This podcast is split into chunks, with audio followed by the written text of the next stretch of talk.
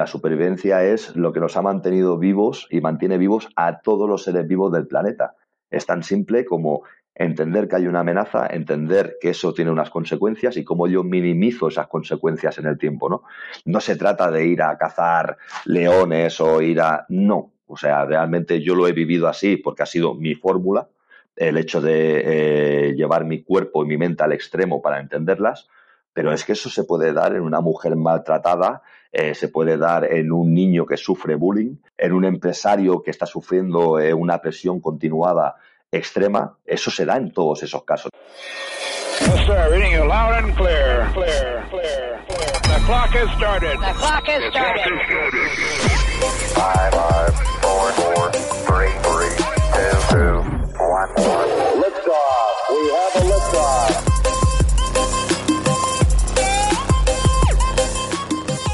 Bienvenidas, bienvenidos a Historias que Marcan.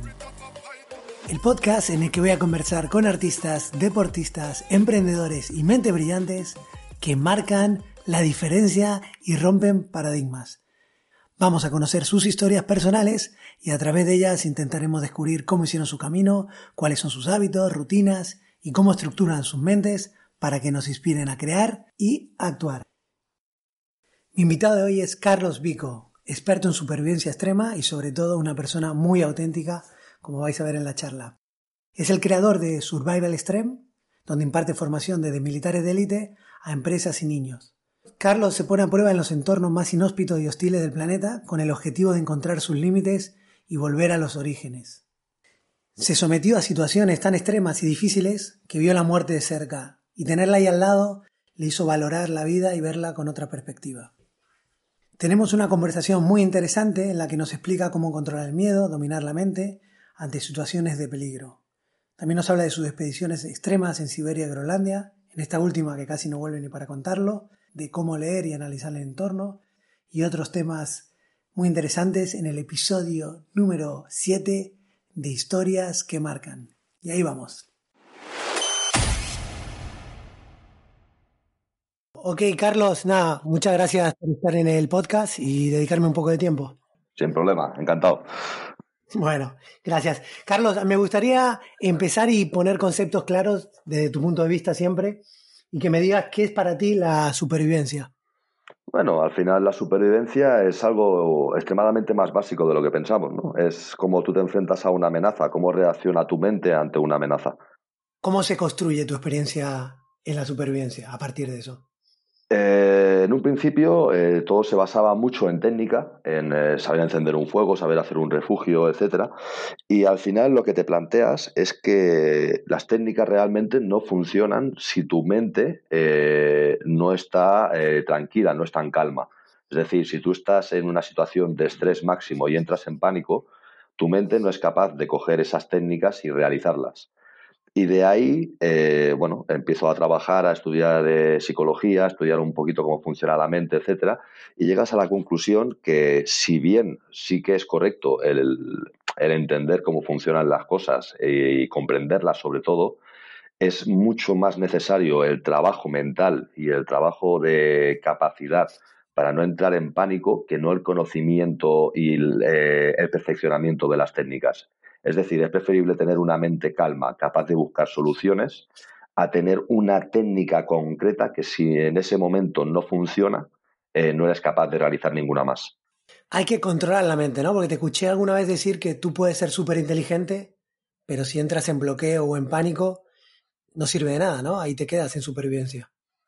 Correcto, es decir, la, mente eh, lo que necesita es ser constantemente creativa e imaginativa, o sea, necesita eh, poder fluir con lo que tienes en ese momento, eh, o sea, en, ese escenario concreto y en ese momento concreto y con tus necesidades, es capaz de fluir y crear estrategias nuevas. tú puedes ser una persona que tenga capacidad de copiar o capacidad de ver algo y capaz de replicarlo, pero si no es capaz de crear algo en esa situación concreta, no vas a salir. Es decir, eh, cada situación es diferente y necesitas una adaptación continua. Porque tú en la supervivencia te escuché algo que me gustó mucho, que es, tú estás ahí solo y lo que haces es estás continuamente analizando el entorno y buscando patrones de funcionamiento. ¿Me puedes poner unos ejemplos de cómo es eso? En la naturaleza es muy sencillo, es muy simple, eh, porque al final eh, tú ves un paisaje y dices, oh, qué bonito, ¿no? Eh, yo miro el paisaje y digo, vale, hay una zona donde hay unos árboles diferentes. ¿Qué ocurre en, esa zona, no? ¿Por qué esos árboles son diferentes? La hoja es diferente, es hoja más grande que los otros árboles. Eso quiere decir que ahí tengo agua. Es todo el funcionamiento, ¿no? Entender por qué los animales se dirigen a una zona concreta es porque tengo agua o porque tengo un alimento concreto en esa zona, ¿no? Es analizar el por qué esa zona funciona de ese modo concreto, ¿no? Todo está enlazado. Al final, cuando consigues el patrón sistémico, que decimos nosotros, ¿no? Que es entender cómo algo que funciona de una manera está enlazado con otra cosa. Y cuando haces eso, eh, consigues entender el lugar, consigues sacar mucha información. O sea, tú llegas, normalmente cuando te vas de supervivencia, ¿qué haces? Tú llegas ahí y tienes algún tipo de razonamiento, de hábito a la hora de buscar patrones o cómo funciona? Eh, nosotros lo que hacemos es hacer la foto, ¿no? O sea, tú te sientas, eh, analizas lo que tienes delante y bueno, ves la montaña, entiendes que el aire frío baja, el aire caliente sube y entiendes cómo funciona tu entorno, ¿no? Entiendes cómo se va a mover el viento, entiendes la zona eh, sombría va a tener menos sol, va a tener más humedad. Eso quiere decir que los árboles, por ejemplo, se pudren y eso va a tener más o menos cantidad de insectos dependiendo de la temperatura que tengas. O sea, todo funciona eh, en un global. No es un punto por punto, sino que todo es eh, todo está enlazado. Ok. Carlos, eh, entonces, tú, para, para entenderlo yo bien por lo, por lo que he escuchado, tú haces supervivencia y luego tú por tu cuenta haces desafíos muy extremos, ¿no? Sí, ¿Que lo organizas tú? ¿Cómo, ¿Cómo funciona? Sí, pero piensa que al final esto es como el que va a correr, ¿no? Que al principio pues eh, corre durante 10 minutos, luego media hora, luego se apunta a una carrera. Al final la supervivencia es lo mismo, ¿no? Todo es un juego donde tú vas eh, subiéndote el listón. Y bueno, empiezas eh, por un fin de semana cerca de tu casa y vas subiendo hasta el punto donde, bueno, estás haciendo expediciones a Groenlandia, Siberia, cruzando desiertos. Eh, sí, lo, por norma general, eh, cuando son cerca o yo entiendo el idioma, procuro gestionarlo yo solo. Eh, cuando son lugares como Siberia, Groenlandia, donde no entiendes el idioma, sí que te apoyas en otra gente que monta viajes para que te ayuden a gestionar con quién te puedes encontrar allí y sobre todo el tema de desplazamientos. A ver, has nombrado Groenlandia y Siberia, que son dos expediciones potentes que sé que la has contado, pero para la gente que, no la escuchó, ¿podrías compartir lo que te pasó en Groenlandia? Porque creo que es algo fuera de lo normal, totalmente fuera de lo normal. Eh, Groenlandia es una, lección de vida importante para mí, ¿no? Porque, bueno, en el momento que la hice mentalmente, bueno, eh, has hecho otras expediciones previas, has salido muy bien y vas muy fuerte, vas pensando que puedes con ello. Y bueno, al llegar allí lo que nos encontramos es que tenemos el huracán Alex encima, eh, el primer huracán en hemisferio norte en 80 años, y todas las condiciones previas que nosotros calculábamos que íbamos a tener, que era nieve dura, eh, unas temperaturas concretas, eh, todo se va al traste, toda la planificación no funciona. Y bueno, todo el mundo decía que no se podía hacer, que no podía, que no era correcto salir. Y bueno, eh, por un tema de que era la primera expedición que teníamos patrocinadores donde nos habían pagado el viaje y tal, eh, yo decido salir, ¿no? Decido, bueno, como experto en supervivencia, ¿cómo puedo decirle yo a alguien es que hace mal tiempo me quedo? Y decidí hacerla igualmente y bueno, eh, la nieve estaba muy blanda, me hundía constantemente, avanzar era un esfuerzo tremendo y el tercer día eh, lo que ocurrió es que, bueno, eh, intenté avanzar sobre hielo, una placa no estaba bien, estaba un poco deshecha, se cedió bajo mi peso y, bueno, me caí al agua, quedé atrapado en el hielo, conseguí salir eh, rompiendo el hielo porque me quedé atrapado la... Para que me entiendas, la placa lo que hace es un balancín. Cuando tú pasas, la placa se cierra y me enganchó a la altura del pecho, me costaba mucho respirar por presión y tal y bueno, eh, golpeando con los brazos conseguí hacer un hueco y salir, pero te encuentras en Groenlandia en el mes de enero eh, con temperaturas oscilando entre menos 24 y menos 8, con vientos de 70, 80, 90 kilómetros hora. Y bueno, eh, es una situación muy complicada. El equipo de rescate tardó 14 horas en llegar a, mi posición para poder sacarme. y ahí pasa algo muy curioso que, que contabas, que es cuando hay un momento que entras en hipotermia y, y el cerebro y tú crees que ahí, ahí te vas a quedar, ¿no? Y pasan cosas extrañas, ¿no? O cosas que no estás habituado. Sí, es muy curioso, ¿no? Porque eh, entiendes cómo funciona el cerebro. Al final lo que pasa es que tu sangre se enfría, deja de llegar bien el, oxígeno al cerebro porque la sangre se vuelve muy densa.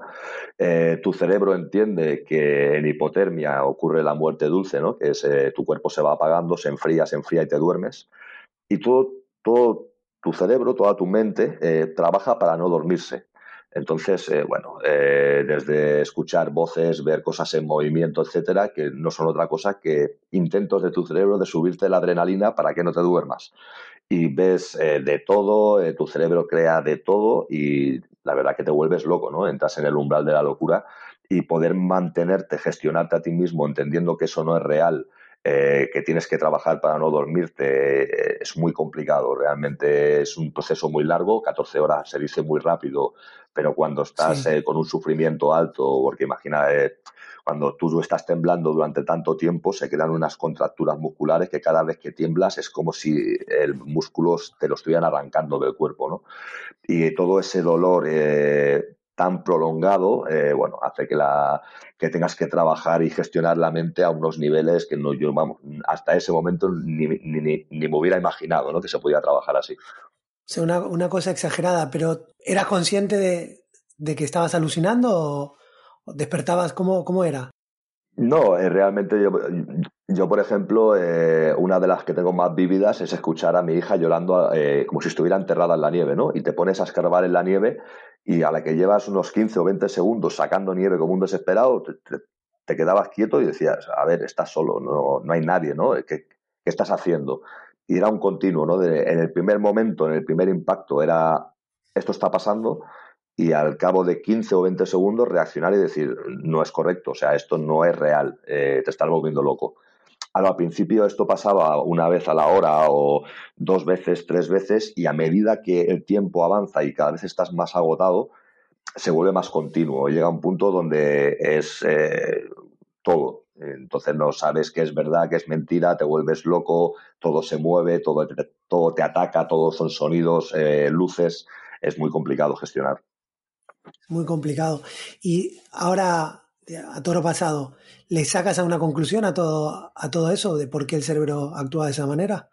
Eh, conclusiones mil. La verdad que para mí Groenlandia ha sido la mejor experiencia eh, que he tenido nunca, porque realmente me marcó muchísimo, eh, tanto a nivel personal como a nivel entorno, a nivel familiar. y conclusiones sacas muchísimas de que, bueno, realmente para mí los conocimientos que yo tenía sobre cómo funciona mi cerebro, cómo funciona mi mente eran muy vagos, eran muy, muy cortos. Y a partir de ahí empieza todo, ¿no? Porque empiezas a entender cómo se gestiona el miedo, cómo se gestiona la mente, empiezas a sacar herramientas, empiezas a ver eh, núcleos como los adolescentes que realmente les, les funciona muy bien. Y, cambia todo, ¿no? Porque hasta ahora todo eran experiencias para mí, para yo crecer, para yo entender y para mejorar y entiendes que no, que la, que la vida es todo lo contrario, ¿no? Que sí que está bien que tú aprendas, pero aprendes para algo, ¿no? Que es para enseñar después. Y a partir de ahí, bueno, eh, estamos ahora enfrascados en abrir una fundación, eh, continúo haciendo charlas en colegios para toda España continuamente y bueno, eh, hemos cambiado un poquito hacia dónde íbamos orientados, ¿no? ya no es tanto yo explotarme a mí mismo, sino explotar lo que yo he aprendido hacia los demás. Fenomenal. Carlos, ¿me, ¿me, podrías hablar un poco de, de eso que le enseñas a, a los niños? O sea, ¿qué, ¿cuáles son las lecciones más importantes o en dónde pones el foco? Eh, muchas veces es, es, es, que lo bueno es que es tremendamente simple, ¿no? Porque hablo mucho del miedo, de que, bueno, de, siempre nos han enseñado que el miedo es malo, que el miedo es de cobardes, que el miedo es de eh, personas eh, débiles, ¿no? Y es todo lo contrario. O sea, el miedo conforma el 90% de tu personalidad tú te vistes y te peinas para crear una imagen de ti mismo hacia los demás, ¿no? Eh, para sentirte seguro, etcétera. Todo eso es miedo. Entonces, si tú te lo niegas, te estás negando a ti mismo, te estás negando quién eres.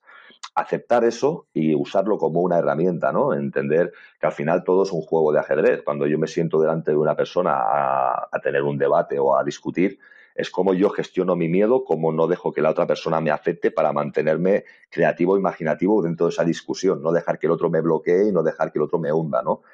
Y al final todo se basa en eso. O sea, si yo consigo gestionar el miedo como una herramienta, como algo que es mío, que yo he creado y que yo puedo manejar y que yo puedo usar eh, para influir en las otras personas o incluso en mí mismo, eh, cualquier cosa que hagas se vuelve extremadamente fluida. Es, es, es, un cambio total.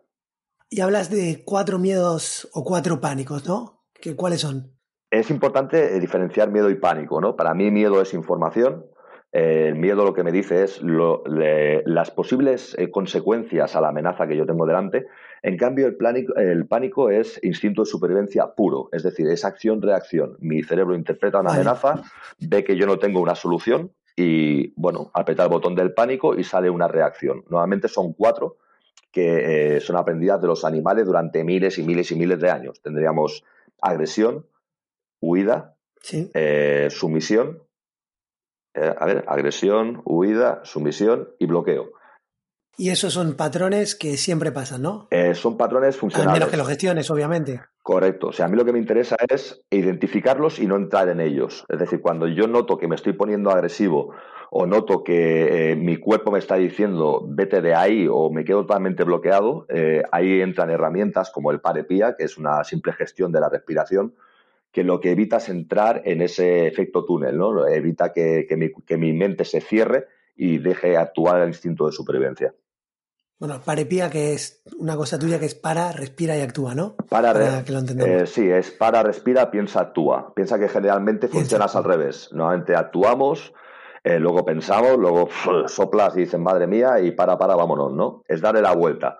Es eh, entender qué está pasando, entender que estoy entrando en pánico, es autoconocimiento, eh, primera parte. Respiro, me, concentro en la respiración para perder eh, ese efecto túnel con la amenaza. Pienso qué está ocurriendo y trazo un plan y por último actúo. De acuerdo. ¿Y, cómo lo ves que lo, incorporan los niños? Bien, porque al final sobre todo eh, te das cuenta que el que es más agresivo realmente es el que tiene más miedo y lo que crea es el, efecto este de yo soy agresivo, no me ataques, ¿no? Y realmente ves que es una mala gestión. Ahí ya entras sobre todo en temas de bullying, eh, en temas de víctimas de bullying, que también eh, eh, es otra estrategia. y ves que todo se gestiona a través del miedo. En el momento que ellos entienden eso y entienden que no estaban actuando por sí mismos, sino que simplemente era una estrategia a miedo y empiezan a gestionarla, toda esta visión cambia ellos mismos ven que, que era una persona muy agresiva, que todo el mundo tenía miedo, es quizás el que más miedo tiene. Y esto hace que cambien todos los roles entre ellos. Es interesante, ¿no? Estamos en una cultura que al final lo que valora es la fortaleza, el poder, y parece que, que reconocer el miedo es algo malo, pero es todo lo contrario, según lo que comentas. Claro, es que al final el que no gestiona su miedo realmente es una persona extremadamente débil, ¿no? Una persona fuerte mentalmente es el que es capaz de gestionar ese miedo, gestionar eh, esa información y crear estrategias para no quedarse bloqueado, ¿no? Al final es todo lo contrario. El que más acepta, el que más sensible es hacia el miedo y el que más lo gestiona es el más fuerte mentalmente realmente. Carlos, volviendo a la de Groenlandia. Entonces tú vuelves de Groenlandia después de pasar todo eso y tienes alguna secuela, ¿verdad? Te quedan algunas secuelas que, si no me equivoco, haces una terapia de choque y te vas a Siberia para tratar de, remediar lo que te pasa.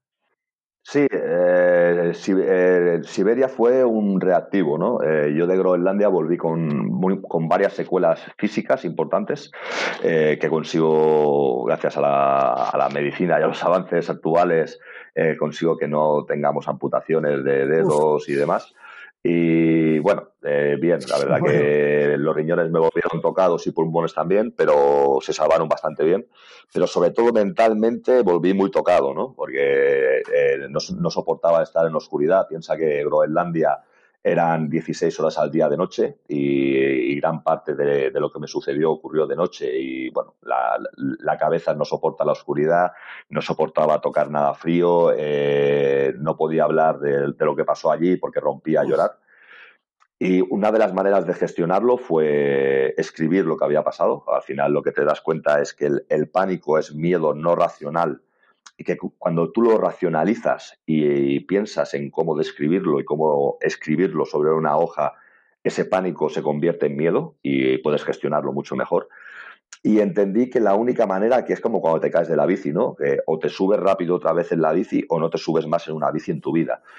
Y yo entendí eso, y entonces fue, vale, eh, en Groenlandia me caía el agua, estaba a temperaturas de menos 20, eh, ok, la manera de superar esto, ¿cuál va a ser? Pues en lugar de echarme para atrás, pues bueno, voy a ir a Siberia, que las temperaturas eh, están entre menos 40 y menos 50, hacer una ruta sobre un río helado completamente, o sea, voy a pisar hielo continuamente. Y para aumentar, y yo creo que me fue muy bien para el tema de gestión del estrés, lo que hice fue eh, crear un grupo perseguidor de cazadores rusos, de cazadores de la zona, que tenían que perseguirme eh, para yo tener esa presión continuamente en la cabeza de que tenía que progresar rápido para que ellos no me pillaran, ¿no? Y ahí entran todas, bueno, un, montón de, herramientas nuevas de gestión para mí, en cómo me controlo la cabeza y en cómo tiro continuamente hacia adelante. Claro, pues para tirar para adelante, decías que desde un botón mal abrochado te puede, puede ser algo letal, bueno, letal o algo grave, hasta consumir más energía de la que debías, ¿no? Claro, porque al final la supervivencia es, eh, e, e, es un nivel de gestión espectacular, porque eh, piensa que no llevas comida, no llevas agua, eh, llevas tres elementos a elección. la ropa que yo llevaba era ropa de los años 40, es decir, iba vestido como un preso de la Segunda Guerra Mundial. Entonces, claro, tú empiezas con un nivel de energía muy alto, pero el nivel de desgaste a medida que avanzas es muy alto también. Entonces tú tienes que gestionar tu ritmo, no puedes eh, empezar muy fuerte y correr mucho porque al segundo día vas a estar sin energía. Entonces, eh, a nivel de gestión es muy importante eh, pues el cómo tú caminas, el cómo te gestionas, el cómo duermes, el cómo intentas deshacer nieve o intentas conseguir comida del medio. Pero también es lo que decíamos, ¿no? el, hecho de una lágrima que no, que no secas se congela y te puede cortar el ojo. Eh, una gotita de, moco en la nariz que no secas, se congela y te cangrena la nariz, un botón mal abrochado, no te das cuenta, realmente el frío es tan, tan alto que te quema la piel y es, eh, bueno, es una, congelación muy rápida. Entonces, tienes que gestionar muchas cosas a cada paso. Y eso a, nivel mental es, es, bueno, es una intensidad extremadamente alta, prolongada durante cuatro días. Luego terminan las, expediciones, Carlos, y tienes algún tipo de proceso o hábito a la hora de, sacar las lecciones o vas analizando con el tiempo? Eh, lo que voy haciendo es, eh, voy analizando con el tiempo, eh, lo que sí que nuevamente me llevo es una libreta y a medida que voy caminando, piensa que cuando estás allí es como si la mente se abriera, ¿no? El, el hecho de mantenerte en ese estado de vigilia continuo, entender que te estás muriendo, que te pueden atacar animales eh, o que en Siberia había lobo, eh, había oso, glotón, eh, lince. los linces de allí pesan 40, 40, entre 40 y 50 kilos, son enormes. en Groenlandia había el oso polar, ¿no? El tener ese estado de, de vigilia exacerbado tan alto durante tanto tiempo hace que la mente se abra. Eh, de golpe analizas mucho más rápido, eh, las soluciones las encuentras a un ritmo espectacularmente alto también y hace que tu mente trabaje a una intensidad que no habías trabajado nunca. Y eso lo que hace es, eh, bueno, tú mismo te planteas situaciones en la vida o intentas analizar ¿no? lo que es el progreso de la humanidad, etcétera, y ves soluciones y planteamientos que nunca antes habías tenido. Y todo eso llevo una libreta y voy apuntando. Después, cuando se acaba la expedición, al cabo de dos, tres días, coges la libreta y con todo ese pensamiento en frío lo desarrollas. Y es más o menos como yo trabajo. Bueno, eso tiene que ver mucho con, con tu manera de ser y de ser profesionalmente, porque a ti te gusta experimentar y luego sacar tus propias conclusiones y a partir de ahí dar lecciones. ¿No te gusta que te lo cuenten? Sí, no, porque yo creo que al final eh, que está muy bien estudiar, está muy bien entender otros puntos de vista, pero creo que si te basas mucho en ellos, es como si te encauzaras en algo y cogieras una línea de actuación. Entiendo que el método empírico, que es el que a mí me gusta usar, ¿no? que es el ir, experimenta y saca tus propias conclusiones, eh, no te encauza, sino que continuamente eh, bueno, te hace darte cuenta que quizá te habías equivocado antes y ahora creas algo nuevo eh, y continuamente te empuja. O sea, no tienes una línea de actuación, sino que es un abanico de actuación. Entonces eso te da mucha libertad para sacar tus propias conclusiones y, y entender el mundo de una forma nueva, por así decirlo. ¿Y llegas a la sociedad y es un choque fuerte cuando vuelves de los viajes? Eh, sí, es muy complicado. La verdad que tienes que gestionarte mucho y poner muchos filtros, porque, eh, claro, tú llegas de eh, haber pasado mucha hambre, eh, de, de, haber notado cómo tu cuerpo se come a sí mismo porque no tiene nutrientes, porque no tiene nada, eh, pasar una una sed brutal de tal, y llegas aquí y ves a gente pues eh, alterada porque el móvil se le queda sin batería, eh, porque no tiene el último teléfono, y claro, no, no entiendes nada, ¿no? O sea, tienes un periodo de adaptación fuerte donde procuro ver a muy poca gente y que la gente que yo veo en ese momento sea persona muy cabal, ¿no? Que, que te entiendan y que no te metan presión en ese sentido, ¿no? Eh, hasta que te empiezas a readaptar, eh, bueno, y los filtros funcionan y, y, poder volver a estar en sociedad, ¿no? Pero en, en, un primer momento de choque es muy complicado porque te vuelves una persona eh, muy estoica, eh, encuentras soluciones muy rápidas. Alguien te explica un problema y tú te lo quedas mirando y dices, vale, chicos, solución A, B o C, igual quieres. No, pero oye, no, no, A, B o C la persona igual realmente quiere una empatía de que tú lo escuches sí. y tú esa empatía no la tienes. Tú buscas soluciones pragmático y fuera. Eh, bueno, esa, eh, tú eres padre, ¿no? Sí, soy padre. ¿Esa paciencia con, lo, con tus hijos la, la, tienes o no? Claro, porque darle soluciones a, a, los niños quizás se te complique. ¿Cómo lo, cómo lo llevas eso? Mm, esto es todo lo contrario. ¿eh? eh ¿Ah, piensa ¿sí? que los niños eh, son extremadamente inteligentes eh, y tú lo que les das son pautas de actuación. Cuando ellos las cogen, esos problemas ya no los tienen. Eh, yo tengo una niña y un niño, tengo una niña de, de 11 que cumple la semana que viene y un, niño de 10. Y, y realmente eh, es espectacular, eh, porque ves que ellos mismos se gestionan, eh, ellos mismos entienden que hay problemas que no tienen, que no son para montar tanta historia, ¿no? Y ellos mismos, a la que tú le dices algo, ya empiezan a gestionarse y ya funcionan diferente.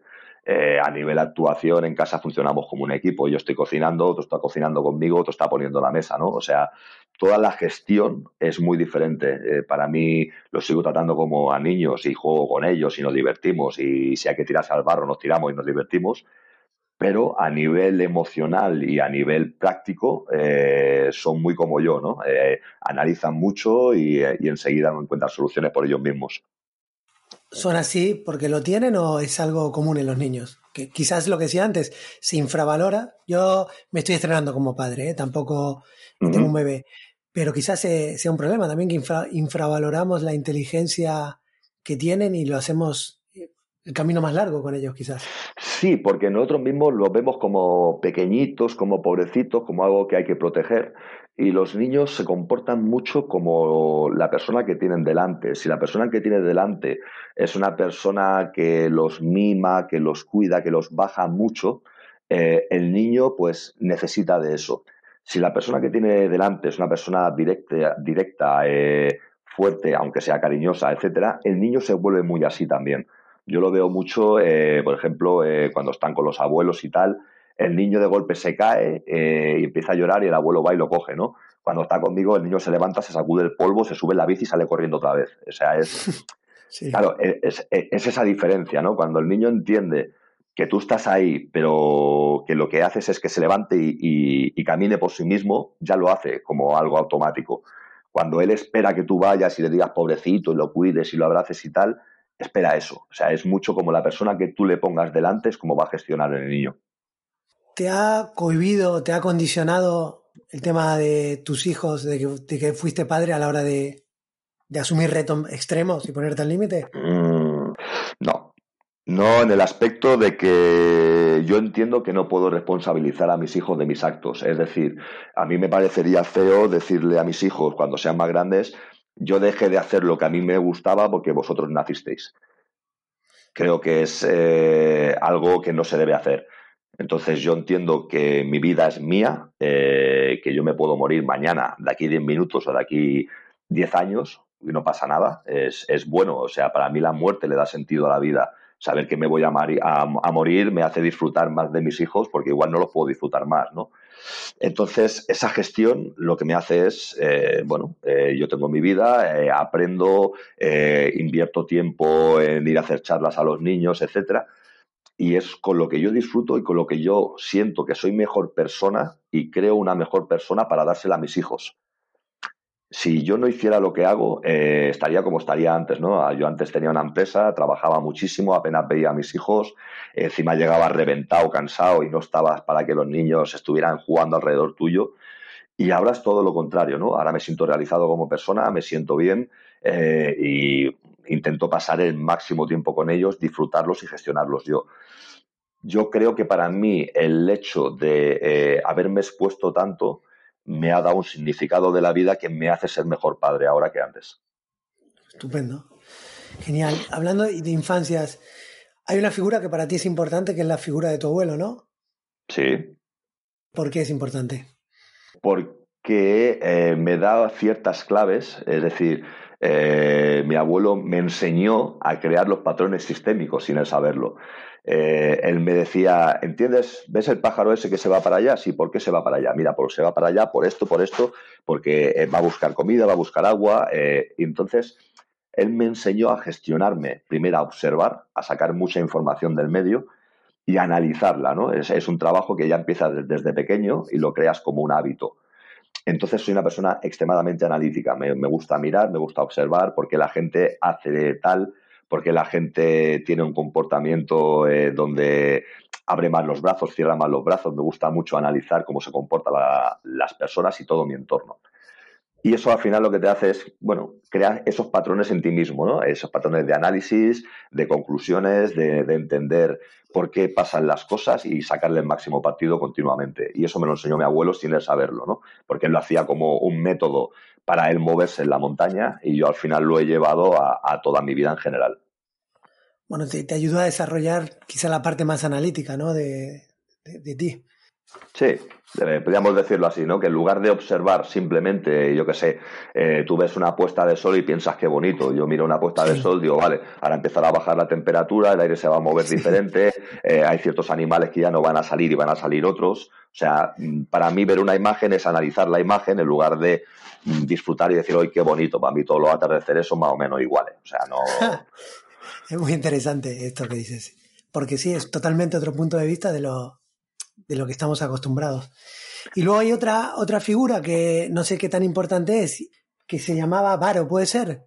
Sí, Varo. Varo es una persona muy especial porque es eh, un, ¿cómo lo diría? Eh, es como un mendigo eh, que aparece. Yo tuve una etapa donde con mis tíos estuve mucho en Ababuj, un pueblo de Teruel, y allí había un hombre que, bueno, vivía como si fuera un, una persona sin techo, ¿no? Y luego te das cuenta de que esa persona, pues, eh, disfrutaba de su soledad realmente, le daba igual lo que la gente pensara de él. Era una persona extremadamente inteligente. Eh, yo pasaba mucho tiempo con él eh, y lo veías que él escribía poesía, como él cazaba, como él se cogía el alimento, como él vivía día a día. Y el análisis de esa persona me dejó muy sorprendido, ¿no?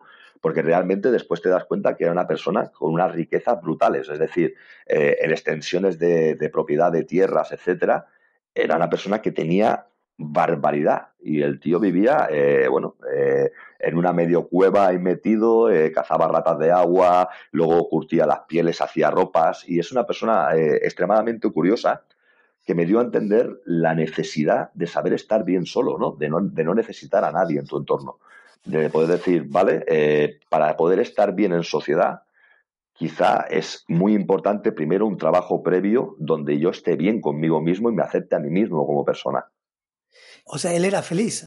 Sí, sí, era una persona que la veía siempre, estaba cantando, una persona que tocaba varios instrumentos, eh, que tocaba la guitarra, tocaba la armónica, eh, siempre me veía venir y decía, hombre, ven aquí, y me explicaba algo de una planta o me explicaba eh, una historia que él se había inventado, etcétera.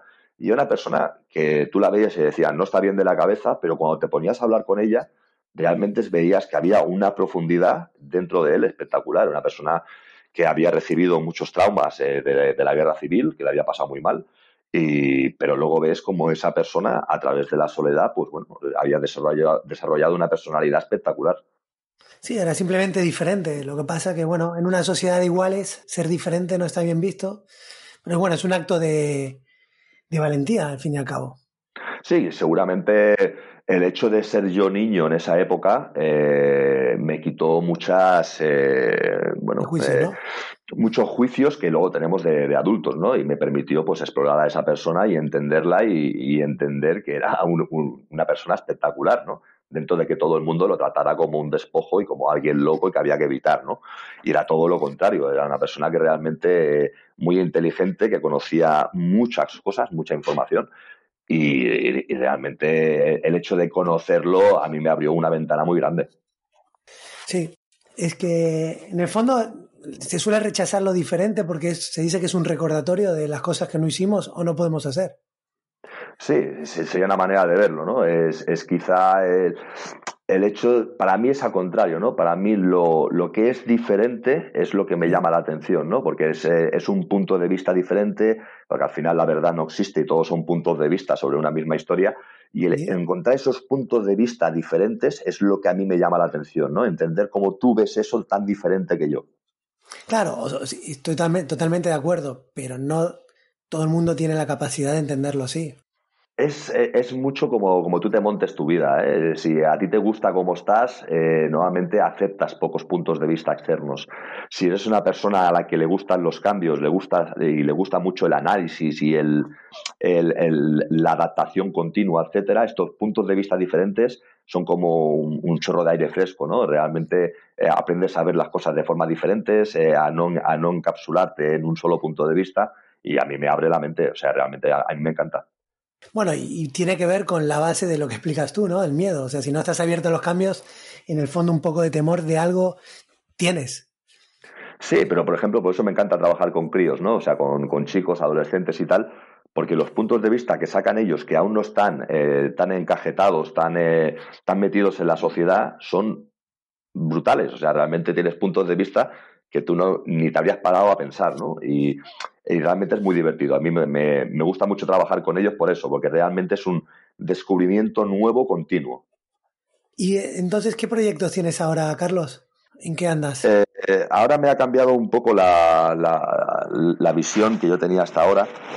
hasta ahora era, bueno, yo exponerme para, bueno, para aprender y, y conocerme mejor y ha llegado al punto donde, bueno, hay, hay dos vertientes, ¿no? Una que es, eh, quiero cambiar el punto de vista sobre, sobre diferentes cosas a, la gente. Es decir, eh, para que me entiendas, ahora estábamos intentando hacer una expedición a Siria, a Alepo, y volver hasta Europa caminando, para cambiar el punto de vista eh, sobre lo que es un refugiado, y por qué se va de su país y por qué viene hasta Europa, ¿no? Y pasar un poco toda la epopeya que pasan ellos y simplemente dar esa información sin dar eh, un punto de vista concreto, ¿no? Eh, no la podemos hacer por temas legales, porque, bueno, eh, a nivel legal es no posible, por así decirlo. Cuando volviera a España tendría muchos problemas legales y me han dicho que no lo haga.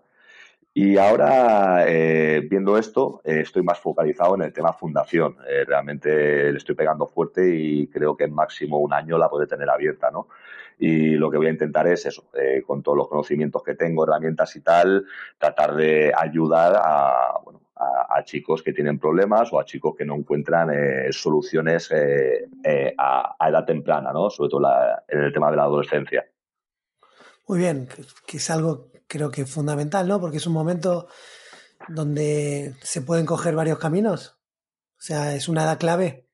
Es una edad complicada. A mí me gusta mucho porque aún no tienen el puzzle montado, ¿no? Yo digo que un adulto al final tiene un puzzle montado y para cambiarle eh, la manera de hacer tienes que romper a esa persona. En cambio, un adolescente aún no tiene el puzzle montado. Es una persona muy susceptible a todo su entorno. Y normalmente, hoy en día, sobre todo, tienen tanto acceso a redes sociales, a Internet, etcétera, que tienen, para mí, eh, demasiados inputs externos que lo que hacen es que, bueno, que, ellos mismos no disfruten de quiénes son, ¿no? Intentan parecerse siempre a otra persona y, no son realmente como ellos son. Entonces, eh, se abusa, bueno, de alcohol, drogas, etcétera, y lo que yo voy a intentar es, bueno, darles eh, algo diferente, ¿no? Eh, darles, eh, enseñarles lo que es la naturaleza, enseñarles oficios, enseñarles a trabajar, darles una ocupación, darles una, un referente o varios referentes de diferentes personas que estarán metidas en la fundación para que ellos tengan, bueno, ese punto de vista diferente, esa información diferente y ellos gestionen hacia dónde quieren ir, ¿no? Pero dándoles realmente unos puntos de referencia para mí, con unos valores, etcétera, que no tienen actualmente. Espectacular, la verdad que me parece muy interesante y algo muy positivo. De las lecciones, porque has dicho que has aprendido muchas lecciones, ¿con cuál te quedas? hay, muchas. complicado. Sí, complicado. Sí, pero para mí quizá es entender eh, que, el, que, el, tiempo no está ahí. O sea, eh, tú no naces eh, sabiendo que vas a morir con 90 años. Eh, entender que comes para no morir de hambre, aunque tengas acceso a, gracias a Dios, estamos en, en una sociedad donde el acceso a, los alimentos y el agua es extremadamente sencillo, ¿no? Pero cuando tú te vas fuera, eh, entiendes que si no comes te mueres de hambre, que si no bebes te vas a morir de sed, ¿no? Y eso está tan presente en tu vida que entiendes que tú continuamente estás ganando tiempo. Buenas decisiones suman, malas decisiones restan, ¿no? Y eres tan consciente de que eso es así, de que el tiempo se gana, que no lo desaprovechas, es decir, eh, no haces cosas triviales, puedes descansar, puedes relajarte, lo que tú quieras, pero eres una persona que eh, para mí el, tiempo tiene un valor espectacular, eh, no lo invierto en cosas que no me hagan crecer o que no me gusten. Y el, y el hecho de saber que te vas a morir, ¿no? El hecho de entenderlo como algo real y cierto que está ahí y eso hace, que yo qué sé, eh, yo no me voy de mi casa si me he enfadado, no me voy con un enfado. O sea, yo antes de irme de mi casa tengo que solucionarlo. Porque no sé si me voy a morir y me voy a ir con ese enfado, eh, ¿me entiendes? O esa persona va, a quedar, con esa última imagen, ¿no? Entonces, eres muy consciente de eso y aprovechas mucho cada cosa, disfrutas mucho cada trozo de carne que te metes en la boca, eh, disfrutas como loco cuando te metes en la cama y te tapas con una manta después de haber estado durmiendo en el suelo durante un montón de días. Es decir, eh, sintetizas mucho eh, y das, agradeces muchísimo aquello que tienes. Buena, buena lección, buena lección. Eso te lo ha enseñado verla, ver en peligro tu vida, ¿no? No, yo creo que realmente cuando lo pierdes todo, eh, cuando estás sin nada, cuando estás en Siberia, Groenlandia, el desierto, en mitad del bosque y no tienes nada, no tienes, estás triste y quieres dar un abrazo y no tienes a quien dárselo, tienes frío y no tienes con qué taparte, eh, tienes hambre y no tienes una nevera donde puedas abrir y conseguir comida. Eh, cuando vuelves y lo tienes es cuando lo agradeces, ¿no? Cuando lo has perdido es cuando realmente le encuentras el sentido. Es como el que tiene una pareja y de golpe la pierde, ¿no? Cuando la tiene no le hace mucho caso, pero cuando la pierde se da cuenta de lo que ha perdido. Es muy similar a eso. Sí, una muy buena lección, una lección valiosa. Carlos, ¿tienes algún libro que sea el que más recomiendes? Aparte del tuyo, que está muy bien. Eh, el de Sapiens. El de Sapiens eh, realmente creo que es un punto de vista, yo siempre estoy buscando puntos de vista, y es un punto de vista que a mí me encantó, ¿no? Porque realmente es simple, es llano y te ayuda a entender el, un punto de vista que te explica de forma muy muy clara y muy sencilla y que dices, es que es así, pues la dicen, ¿no? Que realmente eh, ves cosas que dices, es una explicación muy lógica a cosas que yo hasta ahora no le encontraba explicación, ¿no? Y el de Sapiens, la verdad que es un libro que me ha encantado. Bueno, te voy a decir porque tú tendrás una mirada crítica para muchos ámbitos. Eh, está todo muy distorsionado en el tema de supervivencia, ¿verdad? Tú sabes, no, no vas a hablar de los realities porque ni vamos a entrar en eso, pero desde los programas que nos hacen creer que son serios hasta las películas que parecen que están bien documentadas. Yo creo que el, gran problema que tenemos es no entender que la televisión es simple espectáculo, simple entretenimiento, ¿no? y se nos ha enseñado mucho que la supervivencia es Rambo, la supervivencia es eh, algo elitista, alguien de unas condiciones especiales que va a hacer algo especial. Eh, no, la supervivencia es lo que nos ha mantenido vivos y mantiene vivos a todos los seres vivos del planeta. Es tan simple como entender que hay una amenaza, entender que eso tiene unas consecuencias y cómo yo minimizo esas consecuencias en el tiempo, ¿no? No se trata de ir a cazar leones o ir a... No, o sea, realmente yo lo he vivido así porque ha sido mi fórmula, el hecho de eh, llevar mi cuerpo y mi mente al extremo para entenderlas, pero es que eso se puede dar en una mujer maltratada, eh, se puede dar en un niño que sufre bullying, en un empresario que está sufriendo eh, una presión continuada extrema. Eso se da en todos esos casos. No hace falta irse a Groenlandia o a Siberia. Entonces, eh, yo creo que el entender que la supervivencia pasa por el miedo, pasa por el pánico, eh, crear esas herramientas lo que ha hecho ha sido dejar de ser algo exclusivo a una agente élite, hacerlo algo totalmente inclusivo, porque todo el mundo tiene miedo, todo el mundo debe gestionar todo eso.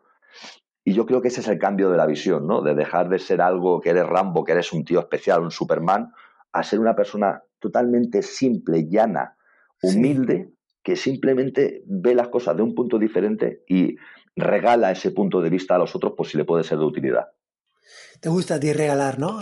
Me refiero a compartir tus conocimientos y vivencias. Es que creo que es el sentido de la vida. O sea, yo realmente lo que te decía, yo gano tiempo comiendo, bebiendo, etcétera. Yo gano tiempo para qué? Para vivir unas experiencias, sacar unas conclusiones y dártelas para que tú no inviertas el mismo tiempo y energía en obtener lo mismo que yo, que obtengas algo diferente, ¿no? Que evoluciones más que yo. Creo que realmente es el sentido implícito de la vida, ¿no? El, hecho, la evolución como especie, ¿no? Yo vivo algo, te lo regalo para que tú no tengas que pasar lo mismo para llegar a la misma conclusión. Llega a otra, pero no a la misma. Bien, te vamos a seguir, Carlos. Entonces, para quien te quiera contactar o quieran saber de ti, ¿dónde te pueden encontrar?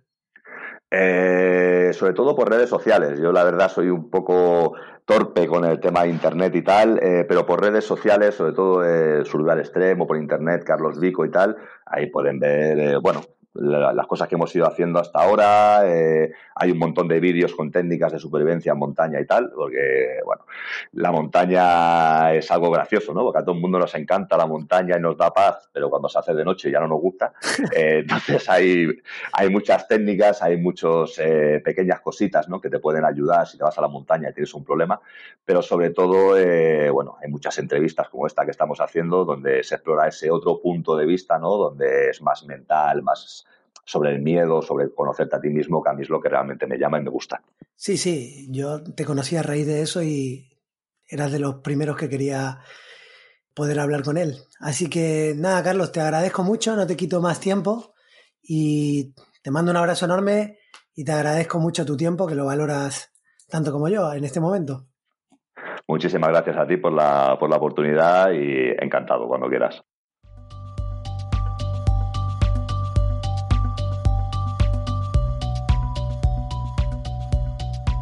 Hasta aquí la charla con Carlos. Si no te quieres perder las próximas historias, suscríbete a Spotify, Apple Podcasts, Evox o a cualquier plataforma de podcast donde escuches tus audios. Y si quieres que llegue a más gente, compártela con quien crees que le interese, puntúala con 5 estrellas en iTunes y mencióname en Instagram o en Twitter, que estoy deseando escuchar tus comentarios. Instagram arroba afrenchi, Twitter arroba afrenchelli. Gracias y hasta la próxima.